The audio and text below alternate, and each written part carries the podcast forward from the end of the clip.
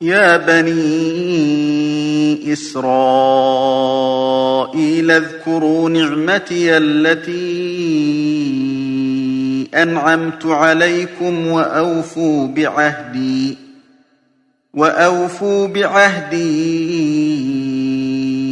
أوف بعهدكم وإياي فارهبون وآمنوا بما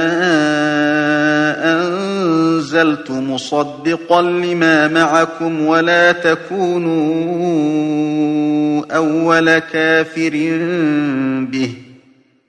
ولا تكونوا أول كافر به ولا تشتروا بآياتي ثمنا قليلا وإياي فاتقون. ولا تلبسوا الحق بالباطل وتكتموا الحق وأنتم تعلمون وأقيموا الصلاة وآتوا الزكاة واركعوا مع الراكعين أتأمرون الناس بالبر وتنسون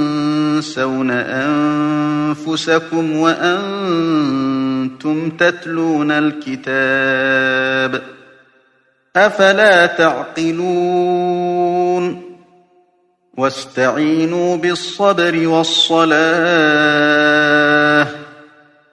وإنها لكبيرة إلا على الخاشعين الذين يظنون أنهم ملاقو ربهم وأنهم إليه راجعون.